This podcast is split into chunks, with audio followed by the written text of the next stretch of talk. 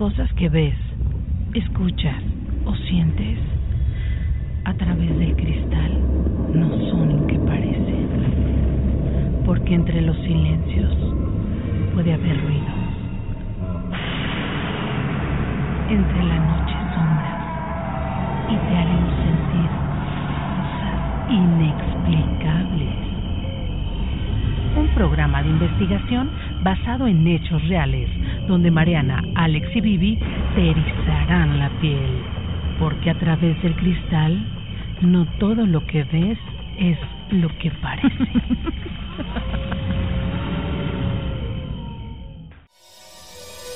El fantasma de la monja del campanario.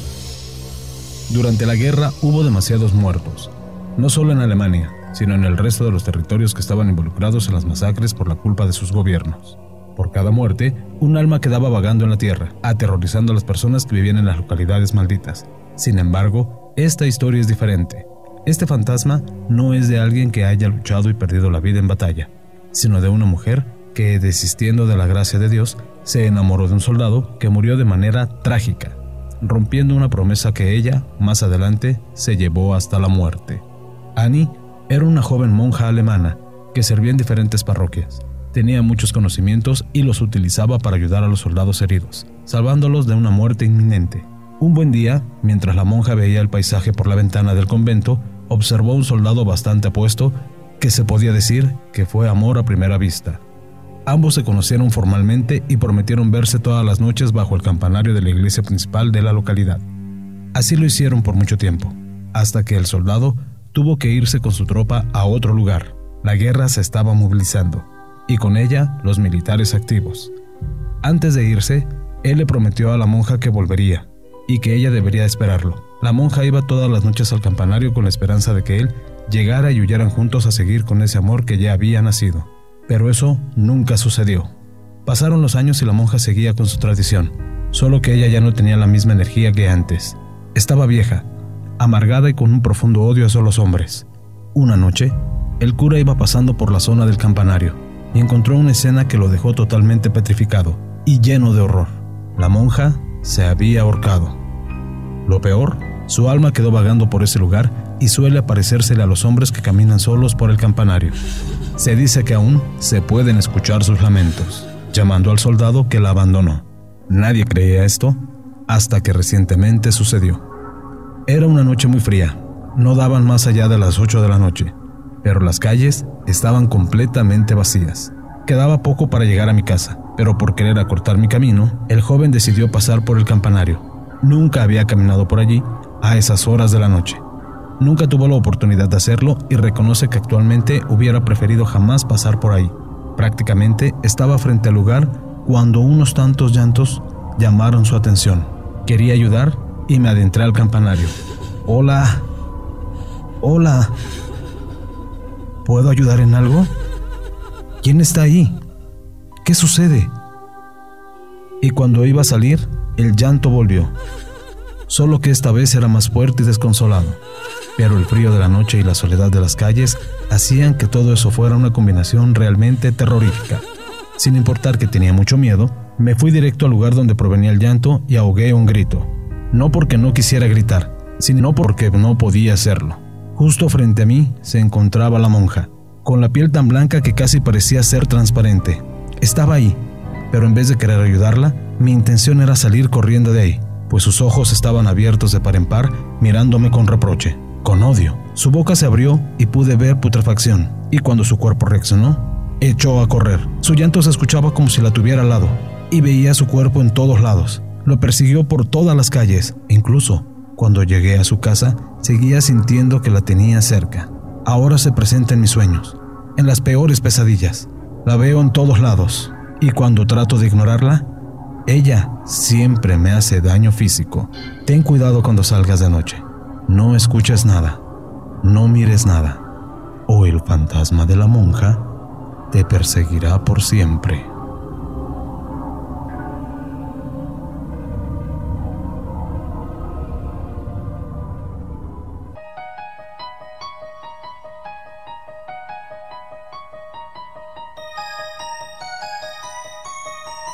Ya estamos listos, listos, listos para iniciar una emisión más de A través del Cristal 8 de la noche con 21 minutos.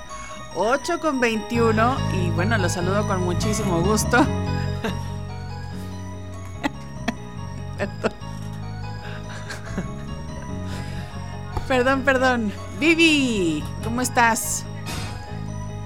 A mis compañeros, a Pepe Mata, Alex. ¿Cómo estás, Alex Pepe? Buenas noches. Hola, muy buenas noches. Gracias nuevamente por la invitación. Monita, eh, bueno, Monita, eh, Mariana y mi compañero y amigo Alex, de nueva cuenta estar aquí en, este gran programa a través del cristal. Y pues ahora eh, dándole la bienvenida nuevamente a, ti, Monita, que nos acompaña. Bienvenida, Vivi. Ya estoy de vuelta. Yo los extrañé mucho. Gracias. Mi Alex, ¿cómo andas? Hola, Pepe, ¿cómo estás? Buenas noches. Ahí, ándale, ahí se oye bonito. bueno, bonito en teoría, porque esta voz aguardientosa pues no tiene remedio. Vivi Maines, muy buenas noches, bienvenida de nueva cuenta a este programa a través del cristal. Se te extrañó mucho, amiga. Yo también los extrañé. Pero verdaderamente hicimos grandes programas porque, vaya, eh, el apoyo de Pepe Mata. Gracias a este, Pepe. ¿eh? Muchas gracias. cuando gusten. Y obviamente también Marianita Trejo, que siempre con muy buenas historias, Marianita. Felicidades de todo corazón. Ya la próxima semana también se estará integrando de nueva cuenta Roberto Rodela, que anda por allá en los Alpes suizos.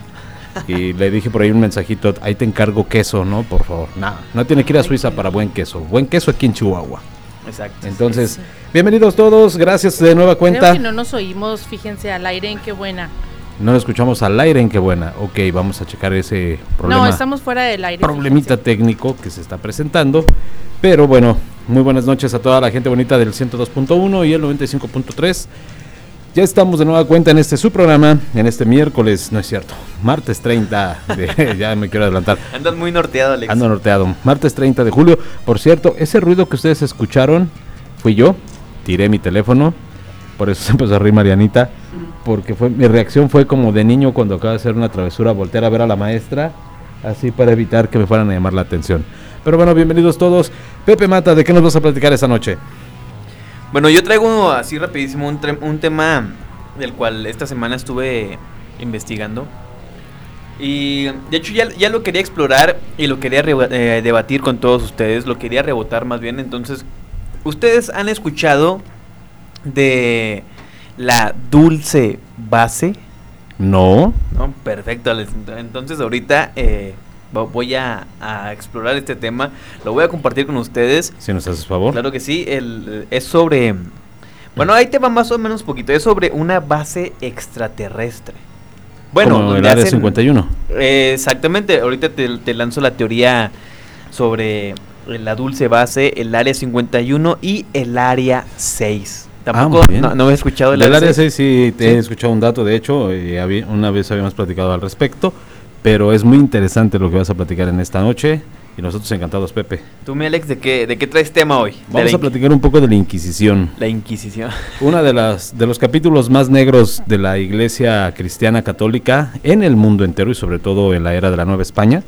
Eh, vaya que fue una de las cosas que más han detenido a la humanidad, que de ahí se puede decir también fue un retroceso en cuanto a la humanidad en cuanto al avance de la ciencia, la medicina y la cultura, porque obviamente si tú manifestabas con el hecho de decir que había una posibilidad de una no existencia de un ser divino, olvídate. Fue una, una era bastante violenta. Así es. Este, la, Inquisición. Y pues lo bueno es que nos traes el, tema. Yo no estoy muy, muy acorde a lo que pasó. O sea, lo sé por la escuela, ¿no? Lo que me contaban En, historia. No sé así a fondo, pero sé que era una época bastante violenta. Entonces estaría bueno ahorita el tema que traes. Mi compañera Marianita, no sé de, si nos puede dar un adelanto de, de lo que trae para esta noche. Claro que sí, mire, yo les voy a hablar de un testimonio de este chico que se llama Boris. Boris eh, asegura, es, es, un niño de estos llamados genio, niños genio. Sí. Él asegura venir de Marte. De Marte. Ajá. Entonces vamos a hacer esa, vamos a, platicar un poquito acerca de Boris, que, bueno, sus eh, explicaciones, sus argumentos, pues la verdad es que sí te, te impacta y vamos a ver un poquito acerca de lo que nos dice Boris y su origen. Que asegura venir de Marte. Fíjate que leí algo muy breve acerca de este caso. Ojalá, ojalá que tengamos toda esta definición. Antes de cualquier otra cosa, quiero mandar un saludo a Rocío Itzel Barrera. Saludos, Rocío, gracias por el apoyo y te mando un fuerte abrazo. Vivi Maines, ¿nos escuchas? Tenemos ahí todavía problemas eh, técnicos. Qué bueno, estamos teniendo un problema. Parece que la estación está fuera del aire. Ah, ok. La estación en sí, este, hay algún problemita por ahí y ahorita estarán, se estará realizando pues los debidos ajustes para mm, pues para que se escuche. Para que se integre a la mesa redonda. Ahorita estamos fuera del aire, pero ahorita viene Vivi. Muy bien. Se viene acá con nosotros a la, a la cabina. Seguramente, este ¿sí? perdón Marenta, seguramente han de ser eh, los ajustes técnicos hace unos minutos para que la gente lo, lo vaya más o menos entendiendo. Este, hubieron algunos ajustes técnicos, estaban por aquí los ingenieros checando las antenas, entonces seguramente puede ser por ahí que hayan, por cuestiones de, de, mantenimiento, hayan, le, hayan dado bajón a la antena y eso puede ser el motivo. Sí, porque no se escucha nada ahorita. Fíjate, este niño este se llama Boriska. Sí. Ahorita lo, lo comenté incompleto, que no encontraba la información. Boriska. Este niño es llamado niño índigo. Sí. vamos a platicar un poquito acerca de los niños índigo, qué características tiene, más o menos em, los rasgos de personalidad. Y él dice haber vivido en Marte, perdón y corrección. Esta historia de este chico pues impactó a sus padres y después al mundo entero. Tú sabes que para que una historia tome esta relevancia, pues sí necesita como que los argumentos válidos, o sea, necesita de verdad convencer y convence porque tiene pues ciertas cosas que, te llaman la atención, ¿no? Em, entonces vamos a hablar un poquito acerca de, de este chico llamado Boriska.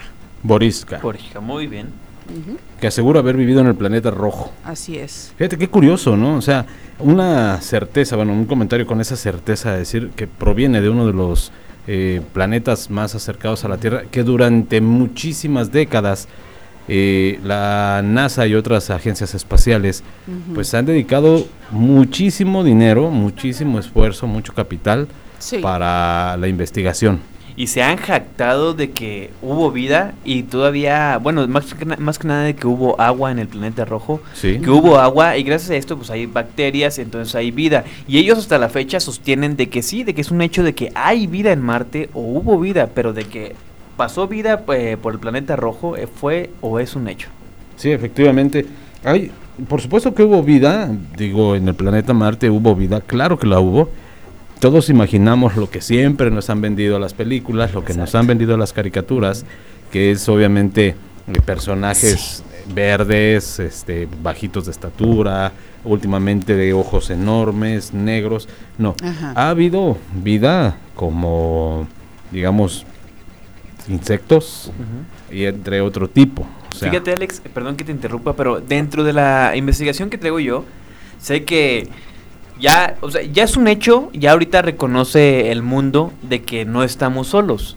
Ya ahorita en el 2019 ya los gobiernos reconocen que hay vida extraterrestre. Ya la persona que no cree, digo, es, es muy respetable, pero pues cada quien tiene sus ideologías, pero ya está eh, dicho, ya, ya lo aceptan de que sí hay vida extraterrestre. Bueno, incluso han llegado a, no a confirmar porque ningún gobierno quiere sembrar la semilla del estamos experimentando con seres de otro planeta, pero yo traigo la investigación sobre el, sobre el, la dulce área, que es, es, es mi, mi, tema.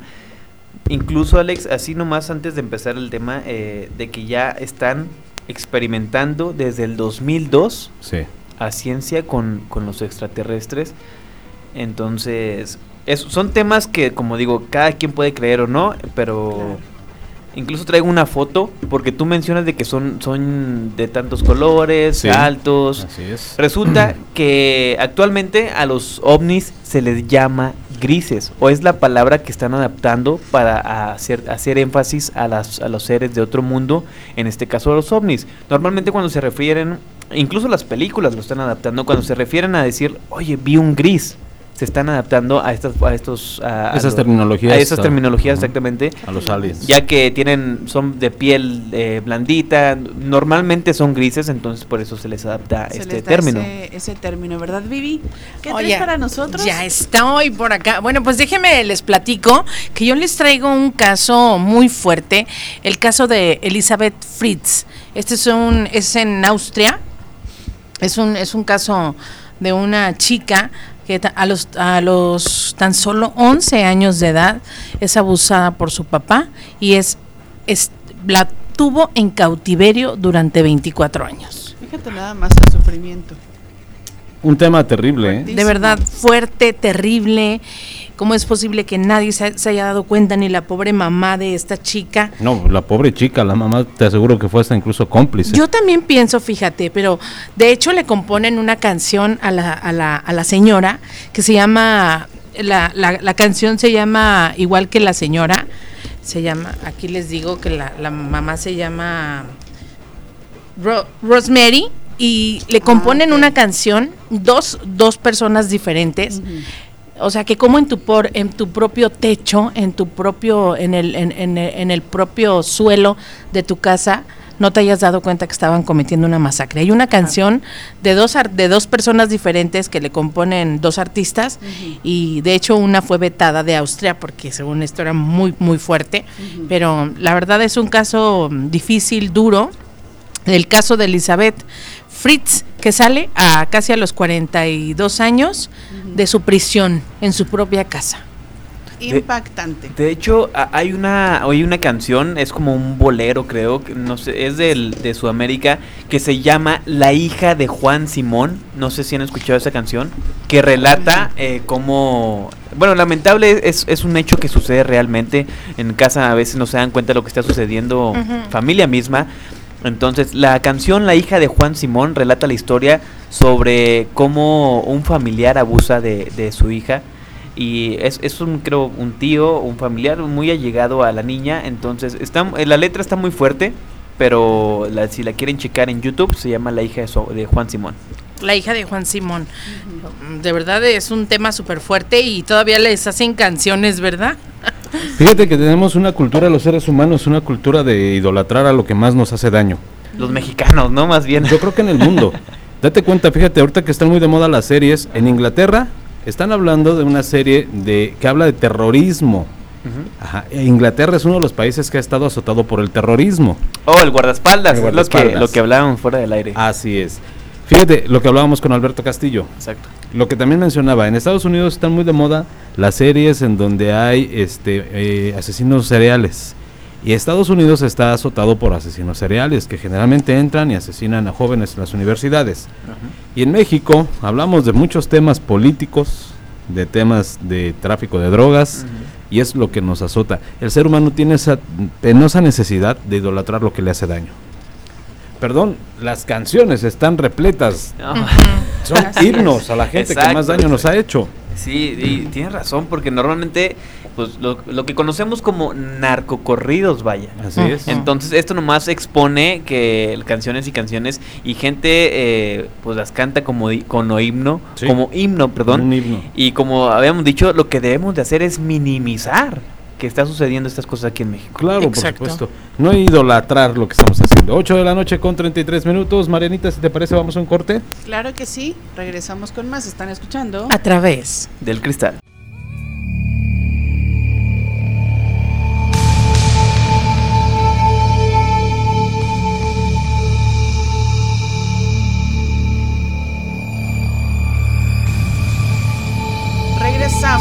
Ya son las, bueno, 23 minutos para que sean las 9 de la noche.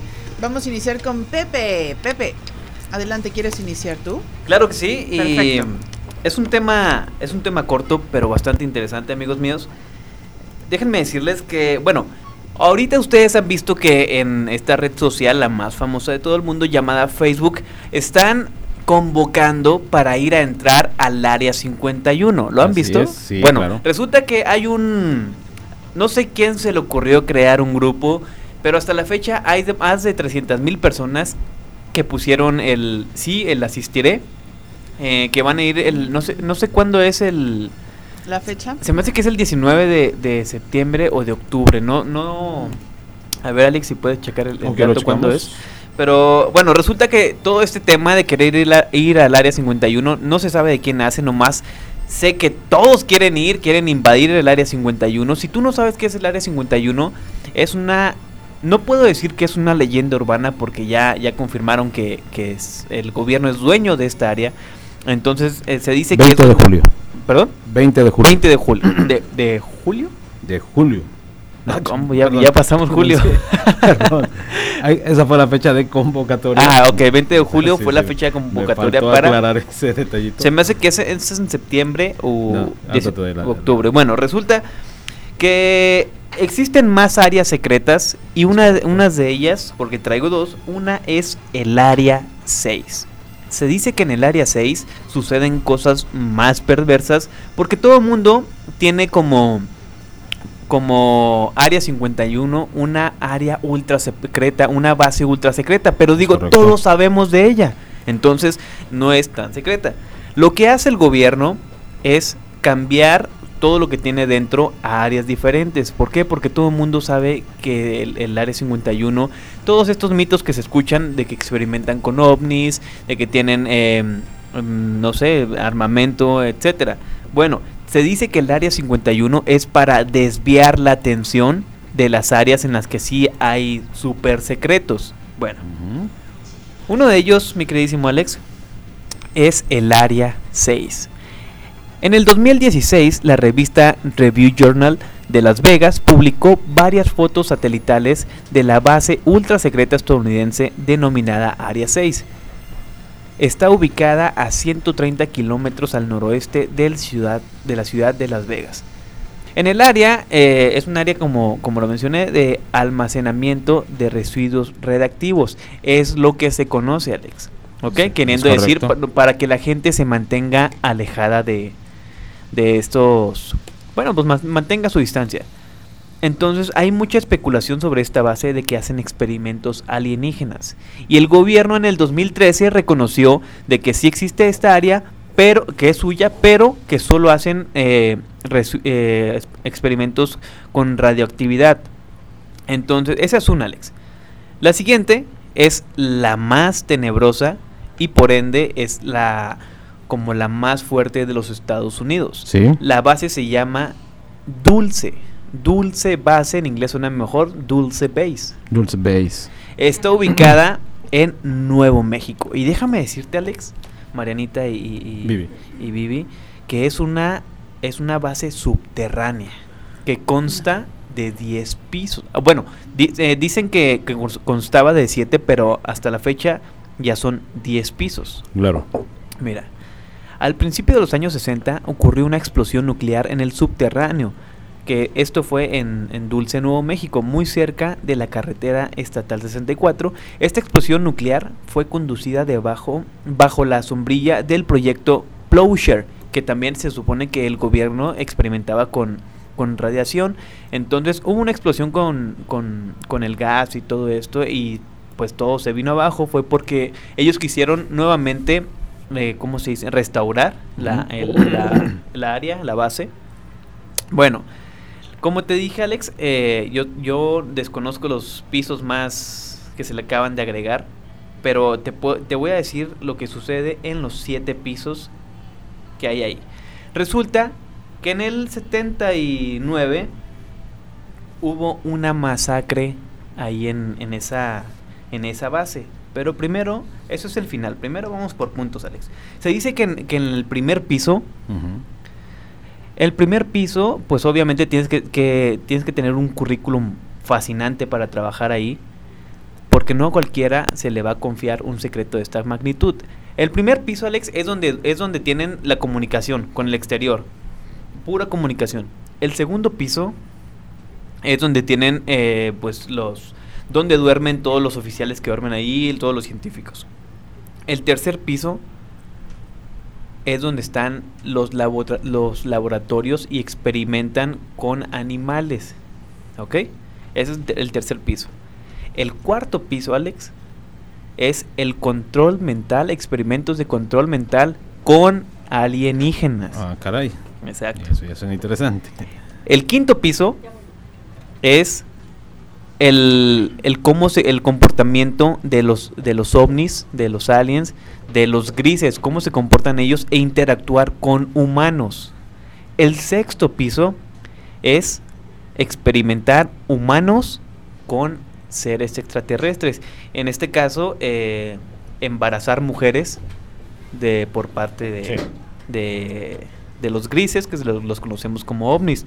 Resulta que están haciendo híbridos eh, están, están juntando humanos con, con, genes extraterrestres. Entonces, eso si te pones a desglosarlo, realmente es algo pues, bastante tétrico, ¿no? Sí. El, el séptimo piso es lo, eh, la cámara creogénica. Sí, la cámara creogénica. Y también son experimentos entre animales y extraterrestres.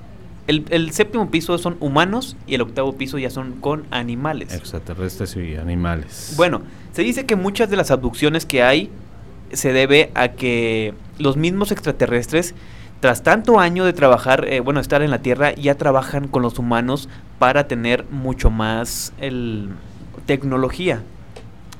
Entonces, muchas de las personas que, que, abducen es para trabajar con ellas o experimentar con ellas. Estuve viendo unos videos y les, los catalogan, a las personas las catalogan una vez que las abducen y las llevan a esta base. Los mismos aliens le, se les pone un nombre. Por ejemplo, recuerdo el, el, el signo HP, uh -huh. que significa homeless person, o sea, de que uh, una persona homeless, ¿cómo decirlo en español? Eh, homeless es como de las personas, pues tú sabes, ¿no? De la calle que, uh -huh. que duermen debajo de los puentes. Vagabundo. O, exactamente, vagabundo. Cuando se cuando abducen para experimentar con esta persona, un homeless, le, lo, lo, lo clasifican y le ponen esta estas iniciales. Sí. Bueno, esto ha pasado durante años, Alex, y resulta que un día un señor, bueno, un ex militar dijo, ¿sabes qué? Ya me cansé de que experimenten con humanos, ya me cansé de que, de que torturen animales, porque esto pues no es lo que manda lo que manda nuestro Señor, ¿no? Ya ves que, que en Estados Unidos son totalmente cristianos y están en contra de, de, bueno, sus creencias son ante Dios y Dios es lo que lo que manda así en lo absoluto, ¿no? Entonces, el señor este, aquí tengo el nombre, uh -huh. es un ex, ex marín llamado Mark Richards. Mark Richards, él eh, permíteme, deja nomás, me, estoy leyendo aquí lo, lo que pasó. Ubicarlo. Bueno, en el 79 hay una matanza eh, ahí en la, en la base, dulce base, que se titula La Guerra de Dulce. Sí. Resulta que el capitán Mark Richards lideró el ataque y llevó a 56 Marines para, para matar aliens. Y esto, esto suena muy, muy como de película, ¿no? Sí. Pero está, es, está, te los puedo asegurar que es real. Lideró el ataque con 56 marinos, deso desobedeciendo órdenes del Pentágono. Normalmente ellos entraron por la entrada norte, y, pero primero gasearon todo el complejo. Por los ductos lanzaron un gas que llegara hasta los 7 pisos, ¿ok? En el minuto 32 que se manda la operación, ellos deciden entrar. Una vez que entran no saben con lo que se van a topar y lo primero que se topan es un ser gris.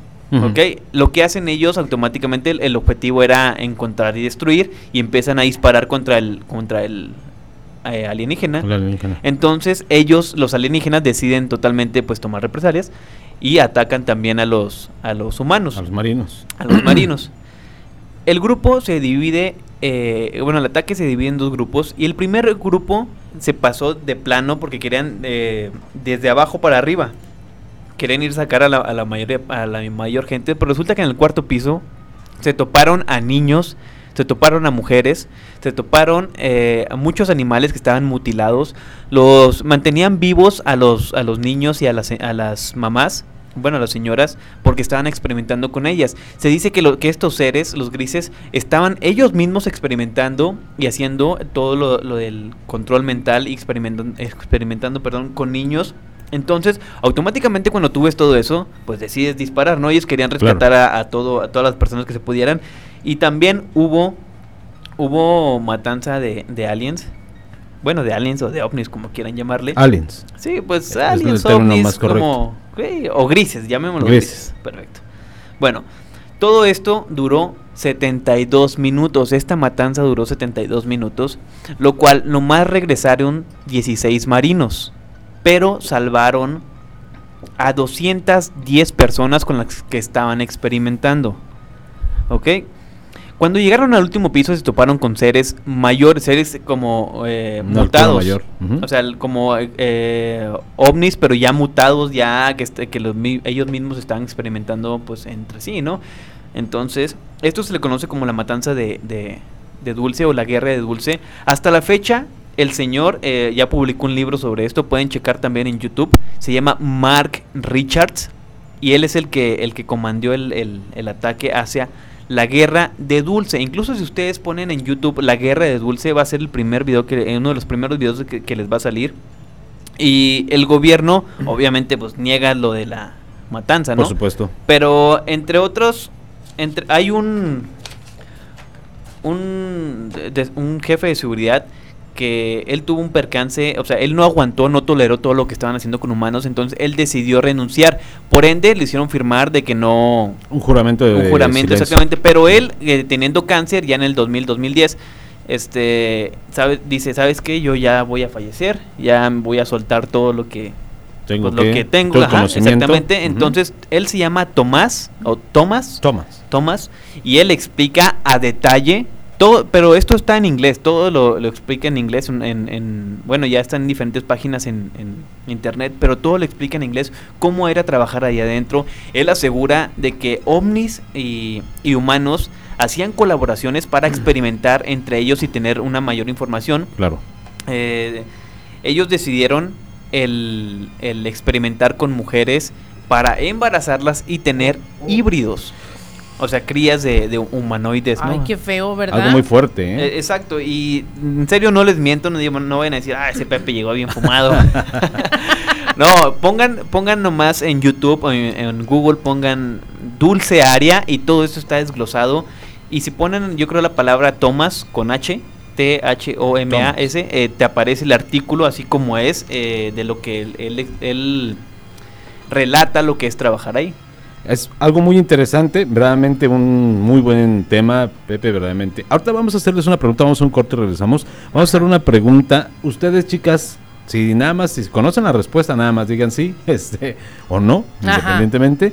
¿Saben cuál es la primera canción que se escuchó en Marte? gracias a una sonda que envió la NASA. La primera canción que se escuchó en Marte. En Marte. Yo creo que también sé cuál es. Ok, ahorita de regreso del corte nos dan la respuesta. Si ustedes lo saben, también lo pueden hacer saber a través de WhatsApp, ya lo saben, mandar un WhatsApp al 639-193-3483 o bien si quieren los de viva voz, 472-3380, 8 de la noche con 49 minutos. Vamos rápidamente a un corte y regresamos. Recuerde que estamos escuchando. A través del cristal.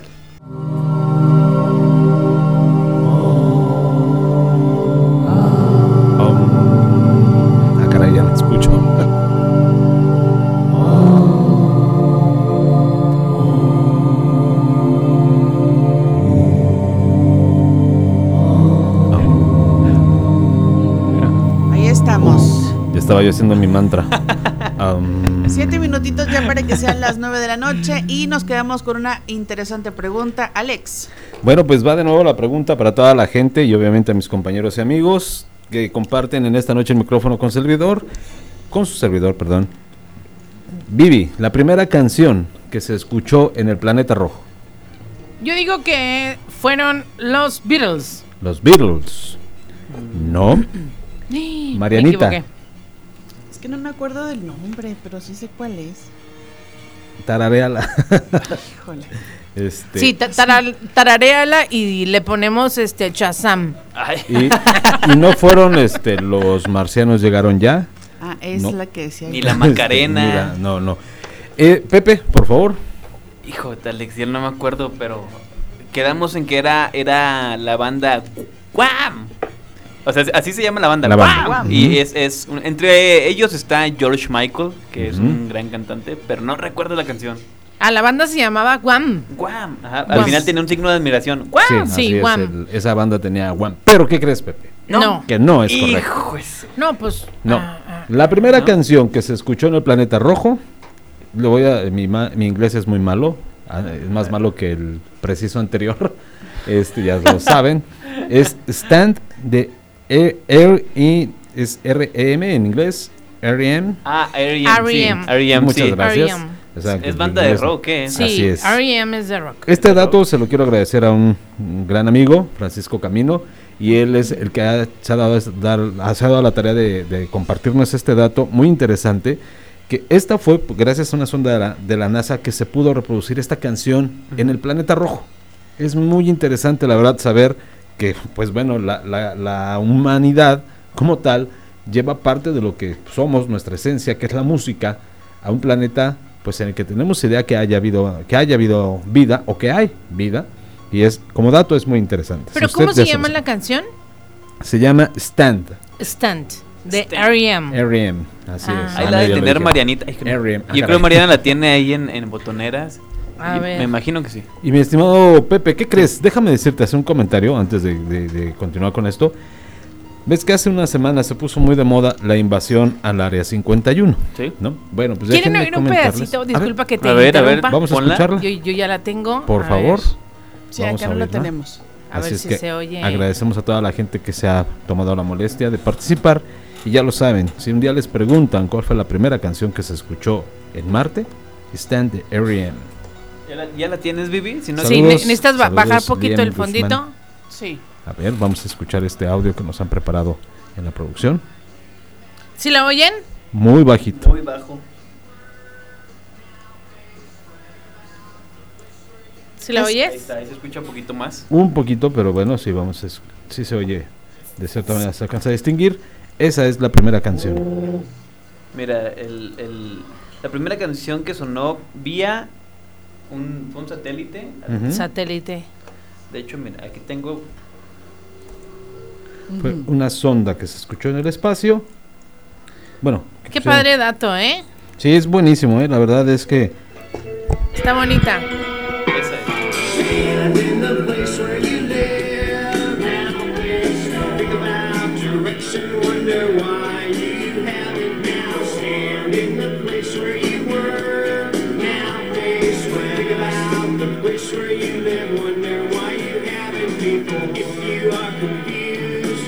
Yo juré, yo juré que iba a ser eh, Yellow Submarine con el cuarteto de Liverpool. No sé por qué se me vino a la mente. Podría, mm, pues, podría ser muy lógico, ¿no? Porque obviamente los Beatles estaban en todos, lados. Exactamente. Y bueno, eh, no es tan descabellado. Yo también me fui sobre la de los marcianos llegaron ya y también me equivoqué. cha, cha, cha. Bueno, este, ahí está el dato preciso, conciso. Gracias de nueva cuenta, Francisco. Te mando un fuerte abrazo. Y bueno, lo que les decía hace un momento, escuchamos todos que se iba a invadir el área 51. Bueno, olvídense de eso. Lo de hoy es invadir el lago Ness. Han escuchado del lago Ness. Sí, pues es donde está el, dragón, el, famosísimo. el monstruo del lago Ness. Semanas después de que apareció una invitación a un evento en Facebook para que la gente asaltara el Área 51, la base militar ultra secreta de los Estados Unidos en el desierto de Nevada, donde se dice que se encuentran extraterrestres escondidos, se originó un evento similar para encontrar al grandulón monstruo del lago Ness en Escocia. Dice así, lo cual activó algunas pequeñas alarmas. La semana pasada el evento escocés invitaba a la gente a irrumpir en el lago Ness, el lago profundo de agua dulce en las tierras altas de Escocia, cuyo residente más famoso se rumora que es una criatura subacuática. Dicen por acá, Nessie puede, no puede esconderse de todos nosotros, como se le conoce al monstruo. Decía la invitación haciendo eco al evento del Área 51 creado por un hombre californiano en junio de este mes, digo de este año, perdón, junio de este año. Dice, querían ver extraterrestres, ¿por qué no? Nosotros queremos ver monstruos. Oye, Alex, el, ese Nessie o el, el, monstruo del lago Ness es como de las leyendas de todo el mundo porque tenemos de un lado al monstruo del lago Ness, del otro lado tenemos a, el hombre de las nieves, ¿cómo, cómo decir? Eh, el hombre de las nieves. Yeti. El, Yeti. El Yeti, así se le dice. Bueno, el Yeti. ¿A quién más tenemos? ¿Quién más tenemos que es famoso, que es un monstruo dentro el chupacabras? de... No, pero el chupacabras. Godzilla. ¿Godzilla? Sí, de hecho es una leyenda japonesa. Es una leyenda japonesa, real, ¿eh? Bueno, ajá, Gochira, pero se me hace que eso ya está muy ficticio. Pero es que dicen que sí es verdad, que es un dinosaurio evolucionado. Bueno, el, es un dragón de Komodo con radioactividad. Bueno, eso, eso es, es, la es un dragón de, de Komodo con radioactividad que gracias a Hiroshima, pero pues, ya no. Por la radiación eh, generada en Hiroshima y Nagasaki pero nadie lo ha visto igual que al, Yeti y al. Pero se me hace que sí hay, ahí está, hay una foto, no sé si sea eh, real o no, digo ya con tanto fotomontaje y Photoshop, pero de que muestran al, al, monstruo del lago Ness. No sé si sea real, pero eh, incluso llegaron, llegué a ver una foto, no sé si es verdad, lo, lo reitero, pero Fíjense lo que platicábamos, perdón, lo que platicábamos, Marianita, la semana pasada, esa necesidad de la humanidad de siempre eh, explorar. y, tener miedo, ¿no? Tener miedo. El humano, por naturaleza, siempre busca sentir esa sensación de que va a ser destruido. Si se dan cuenta en las películas, cuando no son desastres naturales o invasiones extraterrestres, ahora este, eh, grandes monstruos, ahora también se ha dado mucho que los mismos zombies, siempre el ser humano busca sentirse atemorizado por algo, por algo. Desde incluso lo decíamos cuando eh, conmemorábamos eh, el aniversario de la película de los cazafantasmas. Siempre buscamos esa sensación de tener miedo, de que algo nos va a aniquilar. Ni un meteorito ni nada nos va a aniquilar. Nosotros mismos, señores, nosotros vamos a acabar con la humanidad. Nosotros somos la especie que pone en peligro de extinción a cualquier especie. Exacto. Verdaderamente porque no tenemos una cultura de respeto hacia los demás. Si muchas veces hasta en los mismos compañeros y amigos nos andamos ahí tirando de piedras y cuánta cosa, imagínense qué se puede esperar de la humanidad en general. Y eso es algo que el humano tiene por naturaleza. Tiene por naturaleza. Ya son las 8 de la noche con 59 minutos. Qué rápido se fue la primera hora, ¿eh? Así es. Vamos a un corte y regresamos con mucho más. Esto se llama A través del cristal. Historia de muerte. La noche de un sábado cualquiera, Pedro y Nora trataban que Paulina dejara ya de lado sus fantasías. Paulina, ven a cenar. Lupita, sírvele solo un poco de cereal a la niña. Sí, señora. Ya vine, es que estaba jugando con mis amigos. Lupita, ¿le puedes servir poquito cereal a mi amiga Valeria? Sí, niña. ¿A quién? A mi amiga Valeria. Está sentada aquí junto a mí. ¿Qué no la ves? La verdad, yo no veo a nadie. A ver, ya vamos a terminar con este jueguito. ¿Por qué no mejor no cargas a la bebé? A tu hermanita, Natalia. ¿Cuál juego? Es mi amiga Valeria y Natalia es muy chiquita y a ustedes le hacen más caso a ella que a mí. Mira, Paulina, eso no es cierto. Además es necesario que ya dejes ese juego de los amiguitos imaginarios. Pero es que Valeria tiene hambre. Es que nada. De aquí en adelante se acabó. Mira, ¿no ves esa silla? No hay nadie, entiende, nadie. Ya deja de alucinar, por favor, niña. Allí no hay ninguna Valeria. Entiende, no existe nadie más aquí que nosotros. Solo nosotros, nadie más. ¿Ves? Por tu culpa se fue Valeria y dice que se los va a llevar a todos. Todos mis amigos se van a ir de aquí. Ya dije, y por favor, guarda silencio o vete a tu cuarto. Pero ya. Esa noche, Pedro, el papá de Paulina, intentaba dormir cuando un escalofrío rozó su nuca. Abrió los ojos y miró parada a los pies de la cama la sombra de una pequeña niña que estaba observándolo. Pronto vendré por tus hijas. Ellas se irán conmigo. Pedro se puso en pie muerto de miedo, tratando de pensar que lo que ocurría era un sueño. Pero al encender la luz, aquella niña desapareció en la nada. Nora. Nora. Despierta, Nora. Ay, ¿Qué pasa? Ay, pero ¿qué tienes? Ya me despertaste a Natalia. Es que vi algo, vi algo así como una niña. Aquí, en los pies de la cama. Ay, caray, Pedro. Te has de haber quedado con la angustia de lo que ha pasado con Paulina. Ay, mira, mejor aprovecha que estás despierto y ve a ver a la niña. De seguro de estar intranquila con los truenos y la lluvia.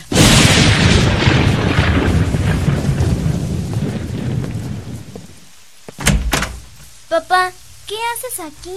Nada, mijita, solo vine a ver que estuvieras bien porque eh, estás bien, ¿verdad? Sí, papá, solo estoy un poco triste porque mis amigos ya se fueron. Pero, bueno, está bien. Qué bueno que ya se fueron tus amigos. Así podrás jugar con tu hermanita. Sí, papá. Es más, ahorita me acabo de despedir de Valeria y me dijo que tal vez nos veríamos pronto, que iba a venir por mí y por mi hermanita y que pasaría a despedirse de ti. Porque tú viste a Valeria, ¿verdad, papá? Paulina, no hagas bromas con eso. No es broma. Todos estos días he estado viendo a mucha gente. A mi abuelita, a mis tíos, a mi primo Joaquín. Todos andan por aquí en la casa. Quien los trajo fue Valeria. Las palabras de la niña hicieron que a Pedro le recorriera el miedo por todo el cuerpo. Pero aún así trató de tranquilizarse. Arropó a la niña y regresó a su cuarto con la intención de dormir para olvidar lo sucedido. No debiste tratarla con tanta crueldad. Recuerda que es una niña. Es que me tiene cansado con sus jueguitos y eso que ahora ve gente que ya murió. necesita cariño. Es una forma de llamar la atención. Pero es gente que ella ni siquiera conoció. Y de la que tú y yo ni hablamos. Ni siquiera hay fotos de ellos en la casa. Pero aún así, creo que tienes razón. No debo ser tan duro con ella. Mejor subo a ofrecerle una disculpa. Yo te acompaño. Paulina. Paulina. Hija. ¿Dónde estás? ¿Dónde andas? Paulina. Paulina. No. No. ¿Qué hiciste? ¿Qué? Natalia. Natalia. No. Horrorizados descubrieron que la pequeña Natalia no se encontraba en su cuna. La gran ventana que daba a la alberca se encontraba abierta de par en par. Paulina estaba parada justo en el marco. En sus manos, la sábana de la pequeña Natalia. Fue Valeria, fue Valeria. Vino por Natalia como lo prometió. Y ahora yo me voy con ella. ¡No! ¡Paulina! ¡No! ¡Paulina! ¡Hija, no! La nota en los periódicos decía que el bebé falleció asfixiado por su propia sábana mientras que Paulina murió al caer de la ventana. A través del cristal. Por 102.1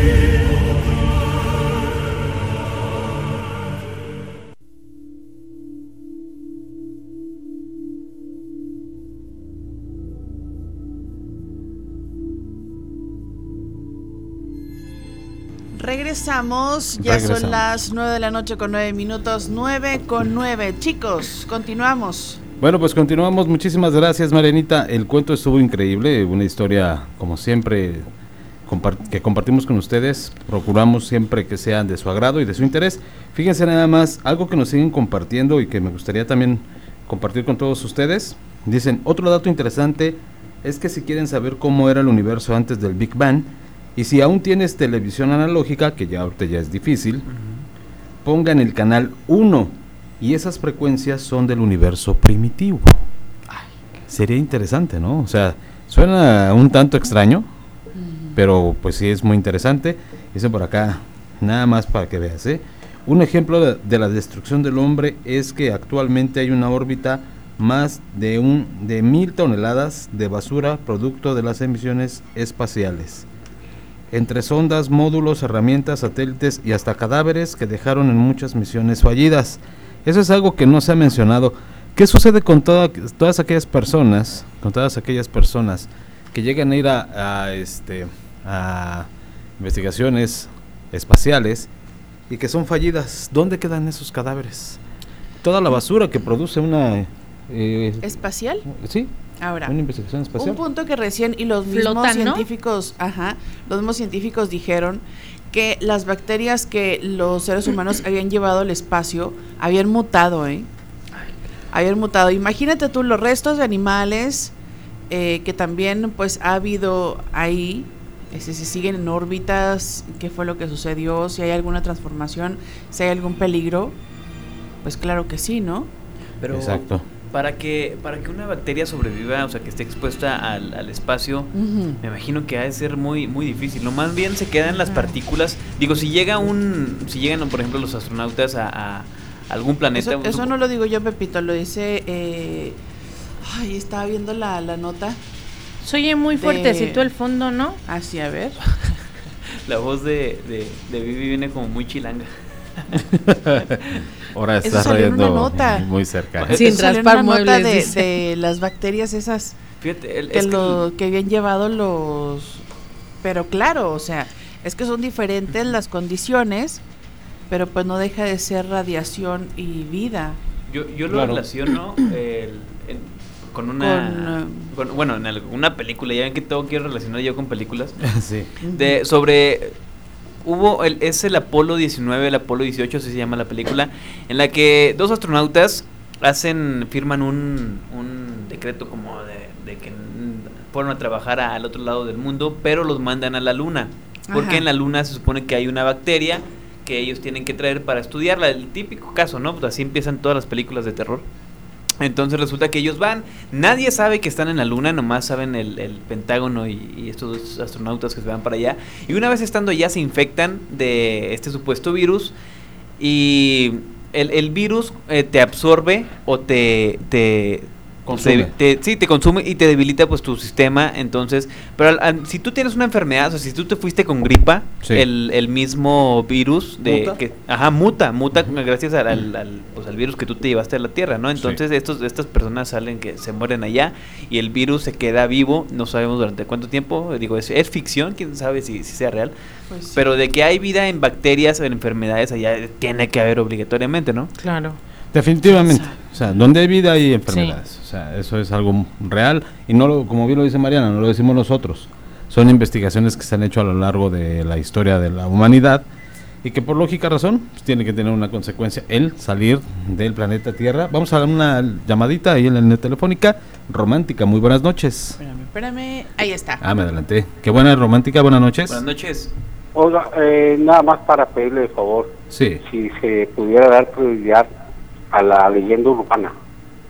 Parece mentira, pero creo que los radioescuchas estamos más interesados por la leyenda urbana que otras cosas como esto del, del área 51 o no sé qué área, ¿verdad? Pero no, no, no, sé, a lo mejor me equivoco, ¿verdad? Pero no, claro. Yo siento que estamos más eh, interesados por la leyenda urbana. Ah, muy bien, muy buen dato y le agradezco mucho el punto de vista la verdad los estimo y, y este sobre la escucha de diario. Le agradezco Muchas gracias. Pero sabe que en el grupo, en el grupo nos comenta mucho la gente cuando abordamos el tema de la luna. La gente se, se prendió de verdad con el tema, vaya que es científico 100%. Claro que sí. hay un poco de misterio, pero también a la gente le llama mucho la atención ese tipo de temas, por eso los abordamos, ¿eh? Sí. No, muy bien, muy bien, pero les eh, comento que platicando con dos tres amigos que somos radioescuchas este, e, hemos coincidido en este punto que les comentaba pero eh, yo yo soy abierto a todos los temas ¿eh? muchas gracias. gracias. Gracias, gracias. bonita noche. lo que pasa es que no no nos podemos basar al 100% en la leyenda urbana porque va a llegar un momento que se nos van a acabar. Y nos vamos a encasillar. Exactamente. Yo me pregunto cuál leyenda urbana de los monitos los monitos de muchísimas, ¿eh? Hemos hablado muchísimas leyendas. Tenemos llamada contigo, ¿verdad? Igual y si ustedes quieren que abordemos algún tema, ustedes lo proponen, ya sea a través del grupo, ya sea a través de, WhatsApp. Ahí están los medios. De redes estamos abiertos a que ustedes nos sugieran, ¿eh? No creo que estamos nada más diciendo lo que nosotros queremos. Claro. Romántica, buenas noches. Yo estoy de acuerdo con el señor. Ajá. Nada más. Ah, muy bien, perfecto. Gracias. Oh. es que se enojaron. Ay, no se nos enojen. Miren, lo que pasa es que este es un programa, claro que abordamos de leyenda urbana, cuentos de terror, de misterio, los casos que ustedes nos cuentan. Cooperen con nosotros, llámenos llámenos. Es el conocido. Oiga, llámenos y platíquenos su historia, su leyenda urbana. o sea, sean parte del programa para que tengamos muchas leyendas urbanas. Claro, por supuesto. Yo creo para mí en lo particular eh, es mucho más importante, más loable que me digas, yo te hablo, yo te marco para platicarte de esta leyenda urbana. Exactamente. Exactamente, sí, sí. Para que obviamente tú también contribuyas y como siempre lo hemos dicho, ¿no? Ustedes son quienes hacen este programa. Vamos a mencionarlo como es Mariana, Vivi, Pepe. Este programa no lo, no lo hace Alejandro, este programa no lo hace eh, eh, Alexis, este programa no lo hace nadie más que ustedes. Desde un principio siempre les he comentado, o lo hemos comentado. Lo hacemos todo. las historias que ponemos desde un principio, ustedes nos las hacen llegar. Exactamente. Los temas que nos ponen, ustedes no los proponen. O sea, digo, claro, yo también estoy muy de acuerdo que los temas de fantasmas son muchísimo más interesantes. Dime cuál y yo con gusto lo paso. O sea, contribuye y con gusto yo escucho. Sería padre que la siguiente llamada sería, oye, tengo tal leyenda urbana, platícamela, la, la quiero escuchar eso sería, sería más loable, pero bueno, los puntos de vista y recomendaciones son interesantes. Vamos a un corte, son las 9 de la noche con 15 minutos. Tenemos mucho más en este programa que se llama, se titula A través del cristal. Estamos de regreso, ¿me escuchan? Listo, ahí te escuchamos. Fuerte ya, claro. Ya son exactamente las 9 de la noche con 19 minutos y tenemos a una amiga que nos va a platicar su leyenda urbana. ¿Qué les parece? Romántica, qué buena. Adelante. Mira, sabes que yo trabajaba en una maquila de Chihuahua y yo era este jefa de, de área. Entonces, una vez me quedé tiempo extra, eran como las 3 de la mañana, yo trabajaba en segundo turno. Sí. Este, de las chicas que estaban más cercana a mí eran como a dos metros y medio más o menos, era imposible que ella pudiera salir corriendo a su lugar porque pues había máquinas atravesadas. Entonces, cuando yo estaba revisando un material, sentí que alguien llegó y me golpeó muy fuerte la cintura. Cuando el técnico voltea porque yo grité, este, me revisa y me toman foto y estaba la mano pintada en mi cintura. Y yo volteé con ella y le dije, oye, no manches, o sea, yo contigo no me llevo así. Y me dijo, no, dice, sabes que pues es imposible que yo pueda correr, dice, tú volteaste muy rápido. Entonces ya pues yo me fui a la oficina y empecé a checar otro material y el sensor de la puerta activa las luces de la oficina. Y yo estaba en la computadora y volteé a ver las cámaras y no había nadie, o sea, que pudiera activar pues el sensor de las de las puertas. Eh, fui yo a las áreas y pregunté qué pues, se, les, se, les, ofrecía de material o, pues para que me necesitaban. Y resulta que nadie se había movido de, del área y en eso nos aventaron una bolsa de unas corbatas que se usan ahí y o sea me dio un miedo horrible que era de todos los días que escuchábamos algo o las máquinas se nos apagaban o así pero solamente era en qué turno en, la noche era era segundo turno ese turno es de tres y media a doce cuarenta de la noche y casi siempre nos pasaban las cosas en turno especial que era de, de una de la mañana a seis de la mañana pero mm. casi siempre de tres a cuatro de la mañana en los baños comedor y en el área Ay, qué feo. Oye, ¿y, nunca, nunca revisaste las cámaras? No, este, eso se lo pasé yo al gerente y él después me dijo que allí se había ahorcado un, este, ¿cómo se le dice? Un técnico. Ahí se había ahorcado un técnico, entonces era por ahí el alma que andaba por ahí, ¿no? De él. Sí, porque después a mí me entregaron a una señora este, al área era nueva ella y yo la veía que se reía y se reía y hablaba con alguien, entonces yo iba y le llamaba la atención porque pues tenían prohibido usar los teléfonos, nomás yo y los supervisores podíamos usar los teléfonos. Entonces mi supervisor se acerca y me dice, oye, ¿sabes qué? El reporte va para ti por no llamarle la atención a la señora que usa el teléfono. Me acerco, le digo, oiga, ¿sabe qué el teléfono? Me dice, no, está platicando y se quedó, o sea, pálida y volteando a otro lado con el joven cuando se acerca el gerente a hablar con ella, le dice cómo era el joven, el, gerente ya tiene treinta y tantos años trabajando ahí, y le dice, ¿sabe qué señora? Dice, no es para asustarla, pero pues pasó un accidente con ese muchacho y así y así, y pues es el técnico que, que se quitó la vida. ¿Y la señora estaba platicando con él? Sí, dice que era un joven muy, muy amable y que le había dicho que él tenía problemas con su matrimonio y, que pues andaba triste, pero pues igual tenía que echarle ganas a, a la vida. Y nadie, nadie, nadie veía al joven más que ella, entonces, ¿no? Pues dicen que había pasado casos así, pero las personas al momento de enterarse de, pues, de quién era la persona con la que ellos estaban hablando, se salían, o sea, ya no volvían a entrar para nada ahí. Ay, qué miedo. Ay, amiga, muchísimas gracias, hermosa, ¿eh? Muy buena historia. Muchas gracias, ahí está. Ay, qué miedo. Se dice que cuando un fantasma es, o una entidad está en, digamos, en, aparece donde, donde falleció, donde se quitó la vida, etcétera, es porque dejó algo inconcluso, ¿no? Exactamente. Sí, es, algo así llegué a escuchar, pero no. Fíjate que yo tengo como la visión que cuando nos, cuando fallecemos, eh, pasamos a ser seres de luz. Y en ti está si quieres subir o te quieres quedar.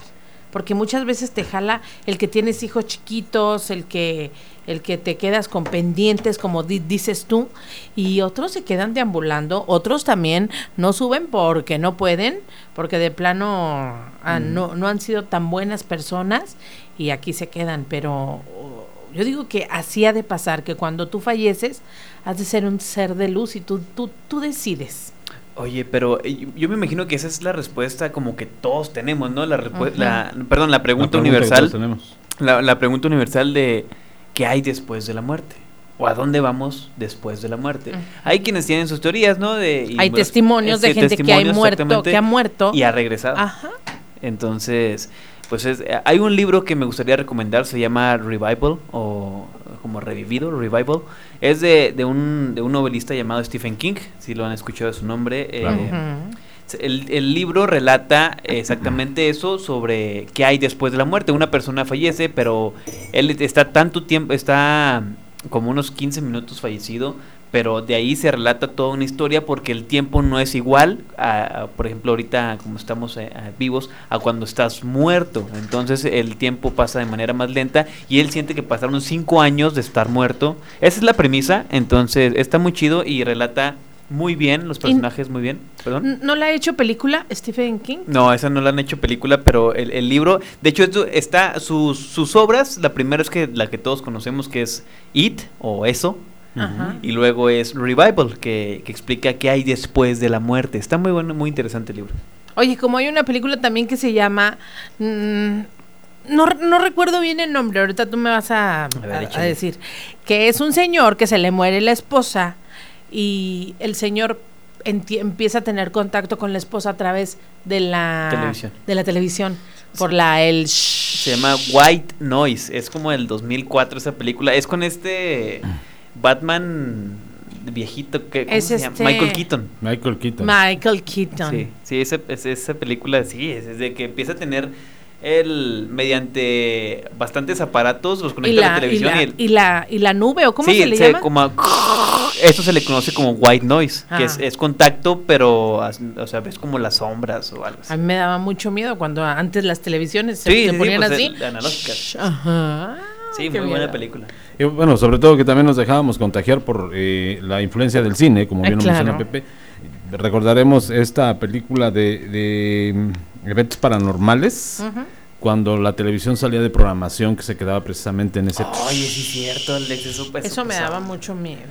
De hecho, creo que todos los que estamos compartiendo la mesa eh, era súper escalofriante ver que la televisión se salía de, de, señal. de señal, de programación, y la pantalla de momento. Entonces, hasta te daba miedo, bueno, tú, Pepe, pues, estás muy joven, pero te daba miedo acercarte, a mí también me tocó la televisión sin control remoto, te daba miedo acercar la mano al botón, porque te imaginabas que algo iba a salir a apagarte, iba a agarrarte la mano. Había una que se llamaba, una película que se llamaba, que bueno, ya después le pusieron Porter Gates, pero en la versión original se llamaba Juegos Diabólicos. Sí, es, del 80 más Del 80, exactamente, película de 80, Finales de los, de los 70. Y a la niña la absorben por la, la, por, la, televisión. La sacan por la televisión, sí. bueno, la jalan por la televisión y ah, después la proyectan ya dentro de la pantalla. Ay, bien este, feo, ¿verdad? y verdaderamente, vaya que eso generó mucho, al menos en nuestra generación dorada, este, que obviamente le tuviéramos pánico a acercarnos a la pantalla, a apagarle, a bajarle o a lo que fuera, o a cambiarle, era tremendo. Pues lo que platicábamos la semana pasada sobre la luz. Cuando está oscuro lo asocias, porque así nos lo han, lo han sembrado. Cuando está oscuro lo asocias con maldad, ¿no? Con negatividad o que va a pasar algo malo. Sí, siempre, ¿eh? o sea, es algo que a nosotros se nos ha quedado muy claro, que, cuando nos asociamos algo, decir, la, la oscuridad, sí, efectivamente, una Tenemos otra llamadita. Vamos a ver quién está en la línea telefónica, no, no, adelante. Qué buena romántica, buenas noches. buenas, noches. buenas noches. Sí, amigo. Ah, hola, bonita. Hola, ¿cómo estás? ¿Quieres platicarnos alguna historia? Sí, bonita, sabes que pues hace algunos años, este yo trabajaba en Cimarrón. Sí. En Cimarrón. Y ahí pasamos una experiencia bastante, pues algo raro, ¿verdad? Bonita, porque eh, yo trabajaba de turno de noche y en el área de bolis eh, platicaba ahí que hubo un niño y no sé qué. Entonces, en una ocasión yo iba solo por un pasillo y escuché que me aventaron una caja, una caja de bolis. Volteé y pues no había nada, ¿verdad?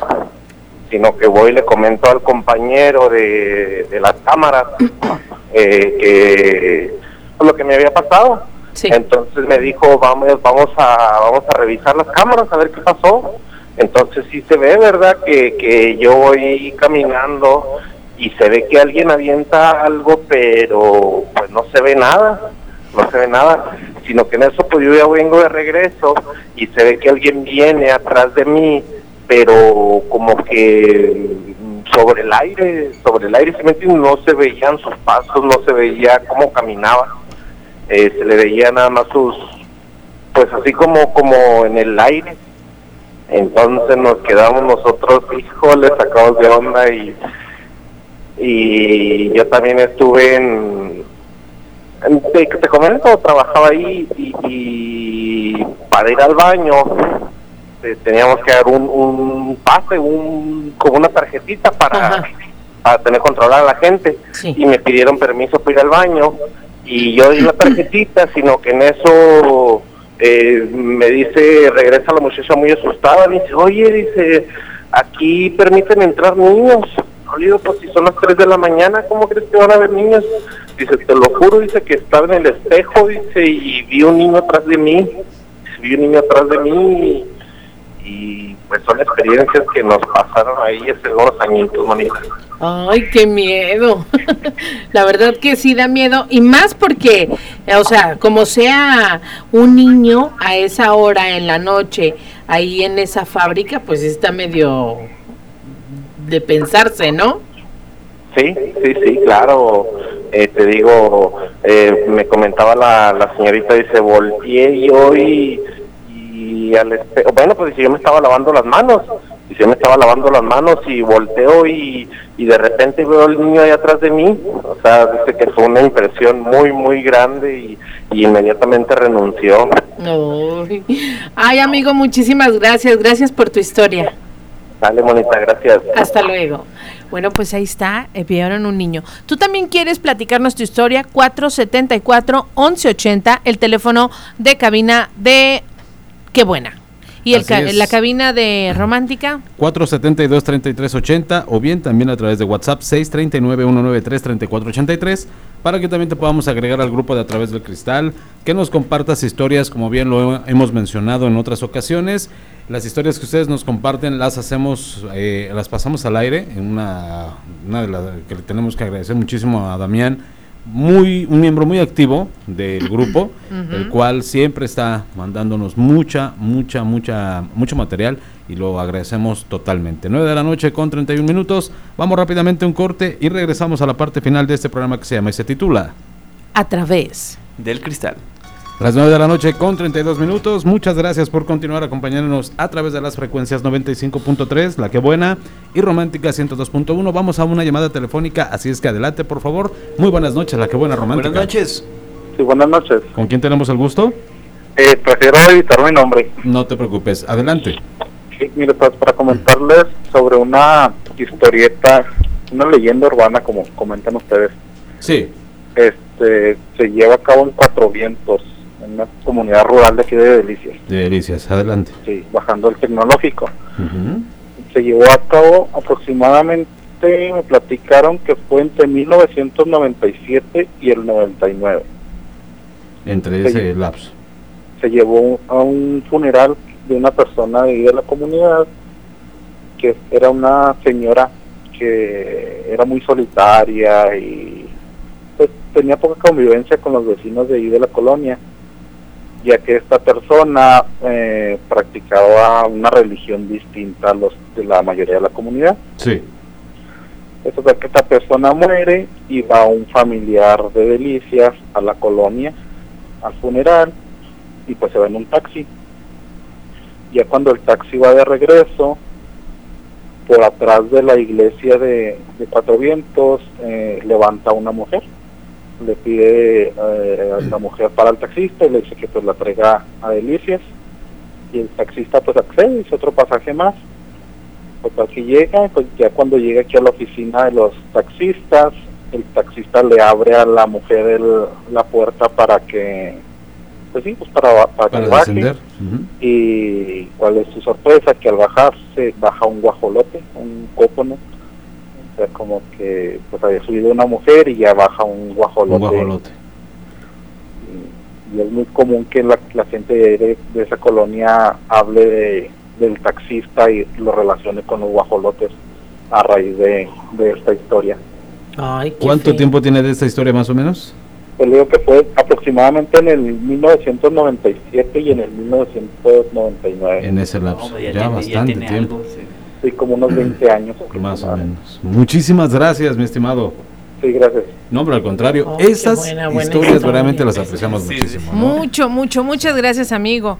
Y bueno, también comunícate 474-1180 para ti que nos estás escuchando ahí en tu casa, en el rancho o allá para, para las acequias, que hay muchas historias de fantasmas de las acequias, ¿eh? Efectivamente, hay muchísimas historias que queremos que compartan con nosotros en esta noche. Y bueno, brevemente quiero platicarles de algo, una historia que ha, marcado la historia de América Latina muy, muy breve, perdón, muy breve no, eh, de una manera muy eh, fuerte, y es que quiero platicarles de lo que se conoció como la Santa Inquisición, que realmente de santa no tenía absolutamente nada.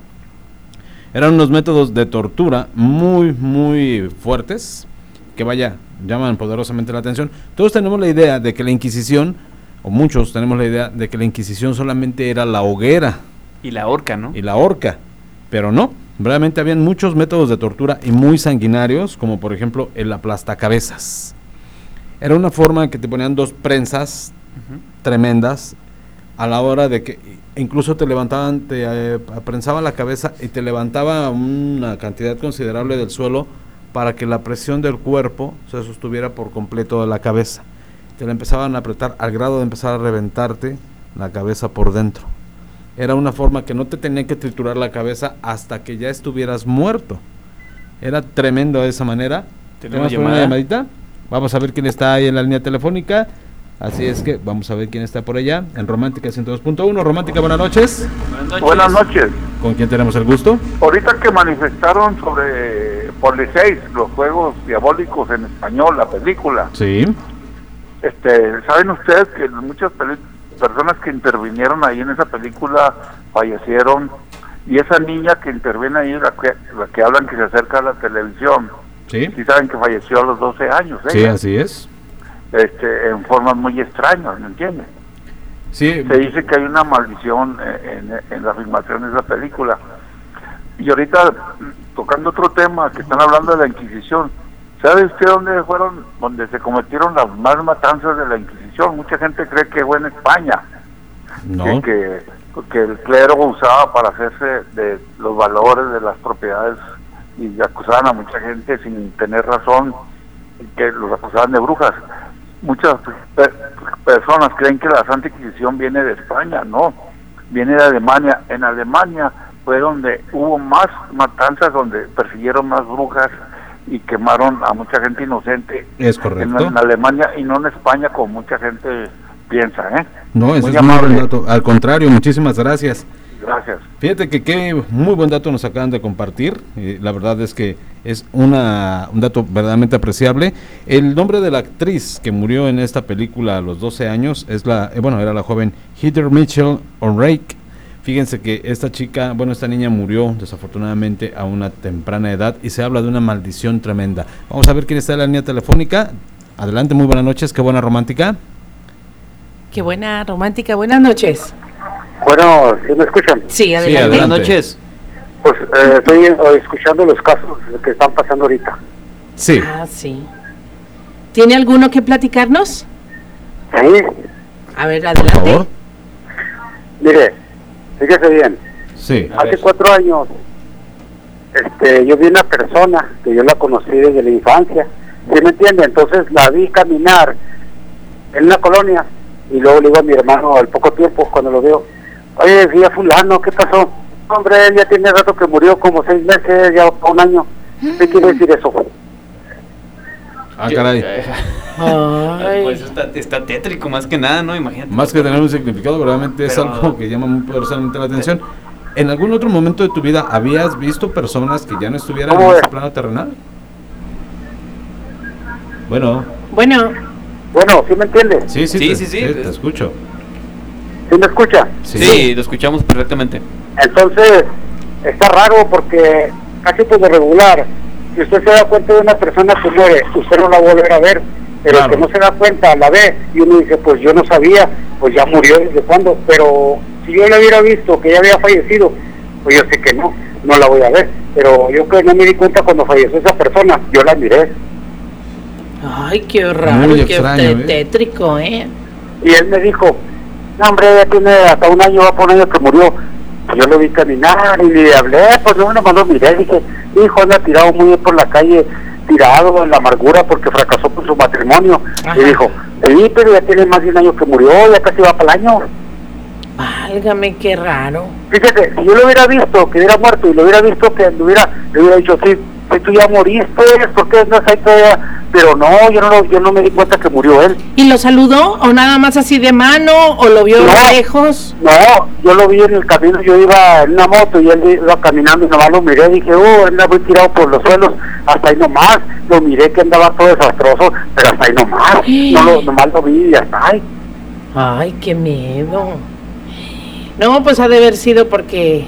A lo mejor se sugestionó él solo, ¿no? Ajá. O sea, no, no Muchas las veces hay casos que dicen, es que él a lo mejor hizo una manda y no la cumplió y anda penando. Ah, eso sí también, eso también puede ser verdad.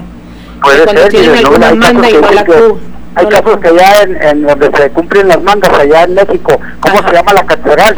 La Basílica, Basílica de de Guadalupe. Guadalupe. Ahí hay personas que uno las ve y uno sabe que murió y lo saluda y todo y le dicen a uno, oye yo fí- fíjate que aquí miré allá en Plateros, aquí en, a fulano de tal, pero fíjate que ya murió, ah pues yo la saludé y me saluda andaba barriendo ahí, no hombre ya murió desde cuándo, es porque andan penando porque no han pagado la manda que ellos cumplieron. Exactamente, sí, cierto. Eso sí, yo ya lo había oído. Ay, se le cortó. Se le cortó. Bueno, le mandamos un saludo a nuestro amigo, muchas gracias por su historia.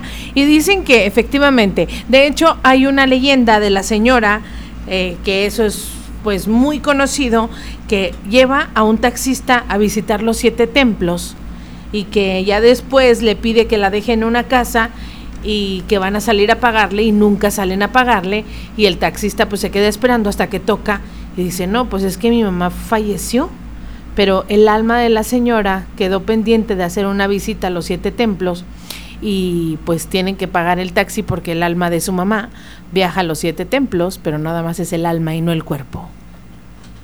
Eso sí es muy escalofriante. Así. Vaya que sí llama muy poderosamente la atención. Y bueno, pues muchas gracias por compartirnos esta, estas historias. Eso es lo que nosotros queremos. Que participen de esta manera. Me da mucho Así gusto es. escuchar sus historias. Que nos marquen, como bien lo menciona Vivi, al 474-1180 o bien al 472-3380. En cualquiera de las frecuencias que nos estén escuchando, sean románticas 102.1 o bien a través de 95.3 en La Que Buena. Y bueno, como comentábamos, estos métodos de tortura de la Inquisición, bien lo mencionan, verdaderamente uno de los países en los que en los que tenemos eh, este mayor número de Inquisición. Bueno, ¿tenemos una llamada? Sí. Ahí nos dice producción que tenemos una Bueno. llamada. Buenas noches, Buenas bienvenido. noches. Buenas noches, adelante. Buenas Bueno. noches. Sí, buenas noches. No, era toda mi decisión, nomás que se cortó la comunicación. Ah, Ah, ok, ok. muy bien. Muchas gracias, amigo. Bonita Sí, noche. está bien. Hasta luego. Que descanse, buenas noches. Bueno, pues ahí está la gente participativa. Así nos encanta que estén. Qué amable. Que estén, marque y marque y marque, porque ese programa, a fin de cuentas, es para ustedes. Y bueno, fíjate que también estaba la rueda de para despedazarte. Esta rueda que te ah, desmembraba. Que te jalan de ¿eh? todas tus extremidades. Así que es. el potro, ¿no? Era, se le conocía también como el potro. También existía la, horquilla del hereje. La horquilla del hereje era una, verdaderamente, lo dice su nombre, una prensa para el cuello te apretaba a tal grado que terminaba por degollarte. Era una muerte terrible. Es cierto, había países como Alemania, como Francia, también España, que fue quien la trajo a América. Adelante, vamos. Tenemos otra llamadita. Adelante, métela. Qué buena, buenas noches. Buenas noches. ¿Con quién tenemos el gusto? ¿Perdón? ¿Con quién tenemos el gusto? Ah, así nada más les voy a contar una historia que nos pasó. Adelante. Eh, veníamos de Chihuahua un 10 de mayo, más bien ya en la madrugada como a las 3, 4 de la mañana. Íbamos en el carro, mi esposo manejaba, yo iba de copiloto, mi mamá y mis dos hijos atrás. Sí. Eh, de repente íbamos en una Caribe, ¿se acuerda de los carritos esos Caribes? Sí. Sí, claro. Entonces, este, el carro nunca había fallado, de hecho nos fuimos en la Caribe, ya hace algún tiempecito, eh, nos fuimos en el carrito porque al que no falla, vamos a decir así. Entonces, cuando veníamos, antes de llegar a la gasolinera Bachimba, que ahorita ya no está funcionando, más o menos si se ubican. Sí, más o menos sí. Ahí cuando está la hacienda Humboldt, algo así. Ándele, sí. Entonces, de repente empezó a fallarnos mucho el carro, a grado que se paró. Pues, entonces era pues en las 3, 4 de la mañana veníamos de un festejo del Día de las Madres de Chihuahua. Pues sin querer, estaba oscuro, oscuro esa parte antes, mm, pues como un kilómetro o un poquito más antes de llegar allá a la gasolinera, oscuro, oscuro. Se habían los, poquitos de la gasolinera nada más así chiquitos a lo Entonces mi esposo dijo, no, pues vamos a empujar y se perdió, llegamos allá a la gasolinera, que hay la luz para ver qué le pasa al coche. y le dice a mi mamá, usted póngase al volante y yo y, su hija empujamos. empujamos. Entonces nos agarraban subiditas, hay subiditas y bajaditas por ahí. Íbamos a puje y puje porque mis hijos iban dormidos en el carro y estaban tres personas en el, vamos a decir, empujando este, arriba del carro, íbamos puje y puje mejor. Finalmente cuando agarraba la bajadita, el carro se iba neutral y allá se llevábamos las intermitentes rectas en el coche. Ya veíamos allá las lucecitas, íbamos por la orilla del, camino, oscuro, oscuro, y le decía ya a nuestro oye, qué oscuro está aquí, tengo miedo que me salga un animal por ahí en, en lo oscuro. No, uh vente por la orillita. Sentíamos cómo pasaban los camiones, trailers, mm, empujaban, nos, hasta nos movían así muy feo el aire, donde iban rápido Llegábamos al coche caminando y seguíamos empujando. De repente, en una bajadita que el carro agarró vuelo, nosotros íbamos caminando así por la orilla de la carretera y me decía mi esposo, ponte listo porque se oía cuando venía un mueble, un coche, porque le digo oscuro y con luces, pues sentíamos y la vibración y todo. Después mi, mi esposo íbamos caminando y de repente se paró junto a nosotros una una patrulla federal de camino. Sí. Eran dos federales que iban ahí. Llevaban a las torretas prendidas azul y rojo. Y le juro que nunca las vimos. Nunca sentimos la vibración del coche, nunca sentimos nada. Cuando volteamos ya estaban parados contra nosotros. Entonces yo veía que el que iba manejando no volteaba para ningún lado, nada más adelante, adelante, y se veía muy pálido entonces el que iba de copiloto nos dice a dónde van o qué están haciendo. No sé cómo lo harían para vernos porque le digo que estaba muy oscuro. Y ya le explicó a mi esposo lo que había pasado con el coche, que íbamos empujando, etcétera, etcétera. Entonces dice, súbanse, los vamos a llevar y vamos a empujar el coche. Sí. Entonces yo le decía a mi esposo, no, no, ahí nos van, nosotros ya vamos a llegar. Súbanse, así como una orden nos dio. Pues nos subimos. Iba con el Jesús en la boca. Después llegamos a donde el coche y le dije a mi esposo, súbase y usted maneje. Dice, para empujarlos ahí a la, a la gasolinera. El de adelante, hago hincapié en que nunca volteó para ningún lado, nada más hacia adelante, el que iba manejando. Después, mi, esposo y yo nos subimos, mi mamá se pasó atrás con mis hijos, que estaban chicos, y este y empezaron a empujarnos, pero tan fuerte, Monita, como no tengas una idea que hasta el carro se descontrolaba mi esposo, porque era muy fuerte el empujón que nos dieron con el coche. De los policías, ¿verdad? Que les iban dando. Sí, sí, que nos iban empujando con la patrulla. Entonces me dice mi esposo, saca la mano, porque él llevaba los dos manos al volante de lo mismo descontrolado que nos iban empujando, iba muy fuerte. Qué raro. Entonces volteé y me dice, saca la mano y, dile que se calme, que ya, que aquí con este abuelito llegamos. Entonces saco la mano y le dije, pues si no hay nadie. ¿Cómo que no hay nadie? pues si nos vienen empujando. Volteamos, eh, llegamos a, a, lo que viene siendo así, llegamos con el vuelo de bajada a, la gasolinera, en un rinconcito nos volteamos, nos quedamos azorados, sorprendidos, jamás volvimos a ver la patrulla, no sé qué nos iba empujando, pero iba rapidísimo. Y después este, llegando ahí pues todos azorados porque nos iban empujando muy fuerte y sentíamos que íbamos hasta golpearnos de lo mismo fuerte. Y cuando yo quise sacar la mano y la cabeza para decirles calmado, no nos empujen ya. Ya no venía nadie. Ya no venía nadie empujándonos. Entonces ahí les comentamos a los de la gasolinera, a los que despachan, y nos dijeron, ah, eran así y así, nos escribieron a las personas, sí, sí. No, dijo la patrulla de Camino Fantasma que se para por aquí. ¡Uy, qué miedo! Dijo, toda la vida, dijo, siempre ha estado en esta zona, dijo, alrededor de tres kilómetros para arriba y tres para abajo. Dijo, ellos siempre se paran, dijo, lo bueno es que ayudan dijo, siempre se paran que ven un coche o algo así descompuesto, se paran a ayudar. Digo, pues es que nos traían empujando muy fuerte y, ya cuando volteamos para decirle que ya no nos empujaran, ya no había nada. No, dijo, esto ellos se paran, dijo, de hecho ellos se, de hecho, ellos se mataron en esta zona. Se voltearon y, y, dicen que el que iba manejando se degolló. En, en, el, pues en el accidente. Y es, es al que ustedes no le vieron la cara. Es al que no le vimos nunca la cara y es al que nunca volteó tampoco, iba fijamente así agarrando el volante hacia adelante, pero me llamó mucho la atención que dentro de la oscuridad, cuando se sube uno al coche y estaba la luz del coche adentro prendida de ellos, este, se veía muy pálido, muy, muy pálido, pero nunca volteó, ni habló, ni dijo nada nada más el que hablaba y, se, comunicó con nosotros fue el copiloto. Entonces, eso fue lo, la historia que nos contaron a nosotros ahí en la gasolinera de Bachimba, que eran los federales que se habían matado en esa zona y que ayudaban, pero pues nunca pensamos que nos fueran a salir. Por eso cuando nosotros íbamos caminando nunca vimos torreta ni luces ni nada, porque pues, se supone que es fantasma. Con razón. Entonces esto es en la carretera Chihuahua, aquí por, por Bachimba. Sí, ahí por exactamente donde era la, gasolinera, que ahorita ya está cerrada. Sí. Ahí fue donde, nos pasó esa, esa historia. Ay, muchísimas gracias, hermosa. Muy buena tu historia. Gracias. Hasta luego. Muy buena historia. ¿eh? Oye, qué buena historia. La patrulla fantasma. Bueno, pues ahí está, toda la gente participando, 474-1180, ya casi nos vamos a ir. Continúa, Alex. Y bien, continuamos con este relato. Ojalá, ojalá que sigan habiendo más llamadas, verdaderamente que está muy interesante. Hablábamos de la Inquisición. Fíjense que también hay que mencionarlo como tal. Esto fue uno de los capítulos más oscuros de la humanidad, desafortunadamente.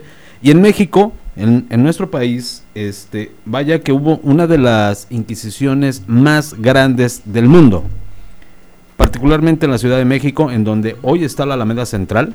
Es, fue un episodio de los, escenarios, escenarios de la eh, Santa Inquisición más grandes.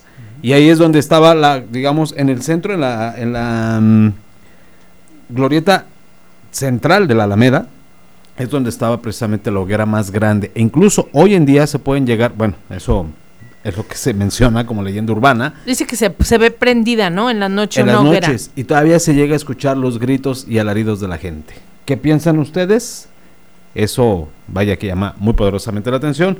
Y bueno, realmente es un tema muy largo, verdaderamente muy largo. La Inquisición española, bueno, lo que decía nuestra eh, audiencia es muy cierto. No fue en España, fue en Alemania, incluso en Austria, también en Países Bajos como en Holanda o en Italia, que obviamente había una gran masa de esta de la Inquisición, pero nosotros hablamos de la Inquisición española porque fue la que a fin de cuentas la trajo a América. Exactamente. También conocida como el Tribunal del Santo Oficio de la Inquisición, fue una institución fundada en 1478 por los Reyes Católicos para mantener la, ortodoxa, la ortodoxia católica en sus reinos. La Inquisición española tiene precedentes en instituciones similares existentes en Europa desde el siglo XII. Eh, ahora sí que especialmente fundada en Francia, lo que mencionábamos hace un momento, en el año de 1184. Vamos a la línea telefónica a ver quién está por allá, por favor. Ok. Qué buena romántica, buenas noches. Sí, buenas noches. Muy buenas noches, para contar una historia. Adelante, por favor. Sí, mire, este, cuando yo tenía, tenía alrededor de siete años. Sí. Este, nosotros allá en la ciudad de Camargo, este, vivíamos en, de las primeras colonias que se fundaron ahí en, en, Camargo, la Gran González. Ajá. Y nosotros nos dedicamos a la, a la labor y un día este, hubo un apagón y teníamos un, un reloj de esos de eléctricos. Sí. Y se, y se borraron la hora y pues nos asustamos porque se nos iba a pasar el transporte. Entonces, no sabíamos que era demasiado temprano, eran como la una y media de la mañana. Entonces nos fuimos a esperar el camión. Eh, íbamos yo, mi mamá y una tía. Entonces, a donde, eh, en la esquina de la plaza donde esperábamos el transporte, nos quedamos esperando y pues veíamos que no llegaba nadie y de repente empezamos a escuchar unos, unos aullidos muy fuertes. Me di cuenta que pues mi mamá nos protegió a mí a, a una tía y ella empezamos a escuchar más cerca los aullidos. Me di cuenta que pues mi mamá se empezó a asustar y los empezamos a escuchar más cerca más cerca.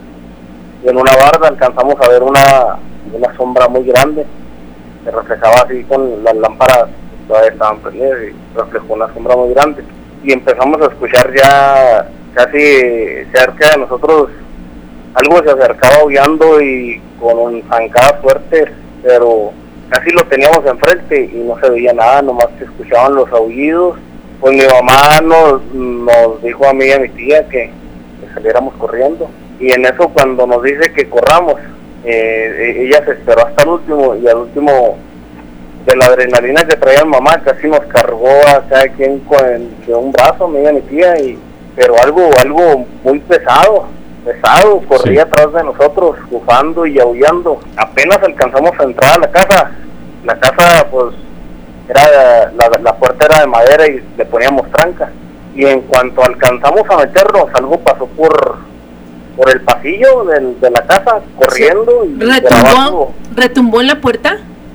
Sí, intentaba abrir la puerta y estaba eh, mi abuelita, yo, mi mamá y mi tía y todavía un tío mío, en paz descanse tuvimos que detener la puerta para que no la abriera. Ay, pero ¿tú qué crees que haya sido algún chacal o, o no sé? Pues he escuchado muchas leyendas así, pero no sabemos qué era. Eh, se podía escuchar cómo bufaba por abajo de la puerta, eh, esa cosa como tratando de oler hacia adentro fuerte y teníamos como teníamos un trocilo teníamos un pues un puerquito y, ahí aullaba aullaba duró como tres días aullando todas las noches a la misma hora y mi abuelita un día pues mi abuelita se cansó de que todos estuviéramos con ese miedo. Espantados no sí y salió mi abuelita con un cristo y empezó a rezar y esa cosa como que se le quería echar encima y pues no, mi abuelita se armó de valor y, empezó a rezar con el Cristo así enfrente y como que esa cosa intentaba hacer algo, pero pues yo creo que la fe de mi abuelita fue la que, la que ganó y a partir de ahí dejó de oírse, pero hasta la fecha pues yo tengo 31 años ahorita y, y, no, nunca hemos logrado explicarnos, de hecho a veces hasta pues así hemos platicado yo y mi mamá y, así, pero nunca hemos logrado saber qué fue eso porque veíamos veíamos la polvadera hacia nuestras espaldas, pero era algo invisible, no se veía. Algún ente ha de haber sido, ¿no? Pues quién sabe, porque no sé si eh, usted ha tenido la oportunidad de escuchar cuando un toro está enojado y se oyen las zancadas demasiado fuertes. Ajá.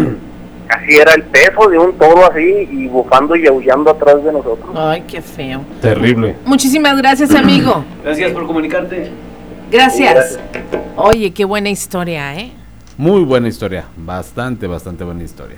Eso, este programa me parece muy especial, es algo que la gente lo estaba pidiendo y me gustó, voy a decirlo como es, ahorita ya, ya prácticamente ya terminamos, voy a decirlo como es, la gente nos dice, leyendas urbanas, bueno, pues entonces, pues ¿Qué colaboren. tipo de- ¿Qué tipo de leyendas urbanas? Y qué bueno que la gente supo responder, Marianita.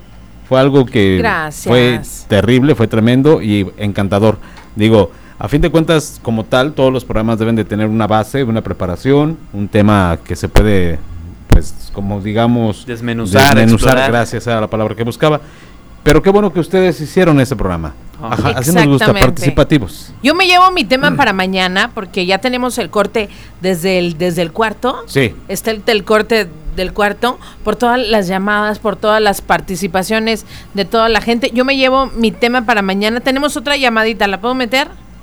Vámonos Oh. al corte, vamos al, Vamos corte, al corte. y regresamos para despedirnos. Ok, regresamos. Bueno, pues son exactamente las 22 con un minuto a través de Romántica. Y esto es... A través del cristal. Listo, regresamos. Ya son las 10 de la noche con 3 minutos, 10 con 3. Seguimos, seguimos, chicos. Seguimos en A través del cristal y, y, pues muy buenas las pláticas de esta noche, mi queridísimo Alex y la, y la monita que están interviniendo en las llamadas, que gracias a Dios, bueno, no, no, no gracias a Dios, qué bueno que la gente está participando. No sé por qué dije gracias a Dios. Yo pregunto, ¿y de adiós por qué? Pues es la gente a la que está Calla comunicando. boca, claro que sí, gracias, a, Dios. ustedes. No, claro, gracias a la gente Bueno, que está gracias a, respondiendo. a Dios que tenemos la oportunidad de estar aquí en esta mesa redonda. Ya tenemos llamada al aire, chicos. También acá tenemos llamada. Vamos con la de romántica. Vamos, ok. Permítame tantito el que está aquí. Bueno, aquí, qué bueno. Buenas noches. Hola. Sí, bienvenido. Sí, ah, sí, sobre, estaban platicando sobre las leyendas ahí de sobre la carretera de Chihuahua. Sí. Eh, sí, es que sí, un hermano trabajando en un grupo musical y hace tres meses tocaron ahí en Chihuahua y pues, ya como a las 3 de la mañana que venían de allá de saliendo de Chihuahua pues, les, estaba platicando un evento que no se explicaban ellos, ¿verdad?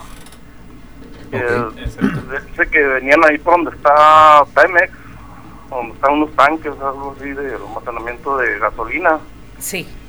eh, saliendo de Chihuahua. Ah, sí, Dice sí. que ahí hay una zona que hay un chorro de cruces. Yo no sé si hubo un accidente grande ahí.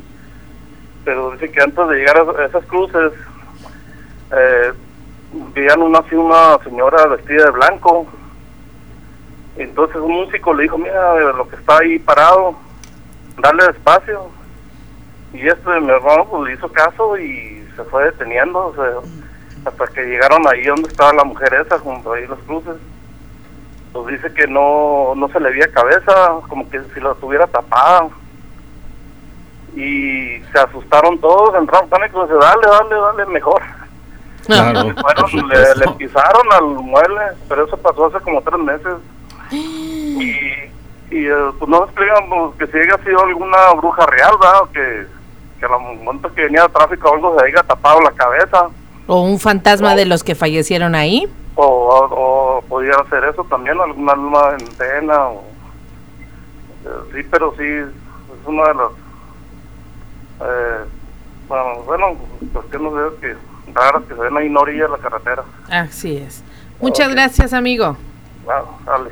Muchas gracias, un abrazo. Tenemos por ahí otra llamada telefónica.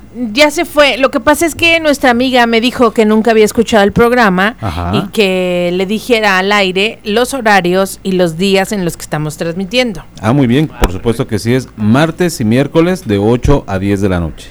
Martes y miércoles de 8 a 10 de la noche y bueno, pues mañana también nos toca. Ahora sí tenemos otra llamadita. Vamos a entrar al aire. Vamos a ver Adelante. quién anda por allá. Muy buenas noches, qué buena, romántica. Buenas Hola. noches. Sí, bueno. Bueno, bueno, sí, adelante. Sí, por favor. Ajá.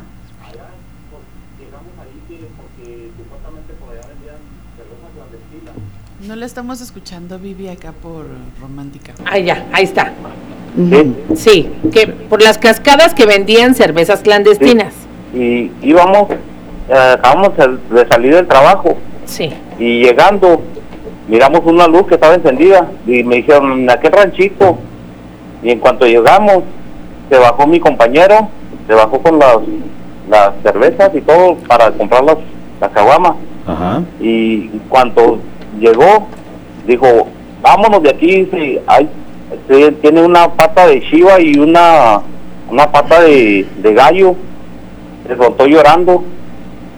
Y pues el, mi tío le dio para el carro para atrás. Sí.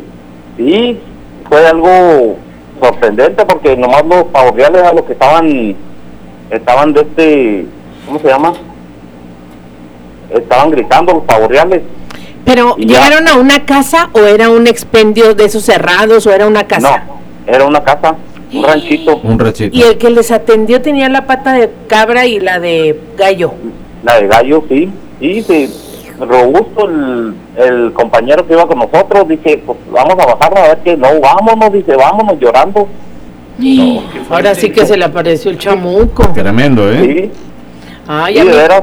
No, hombre, yo me quedé sorprendido porque, no, sí, fue una experiencia muy fea.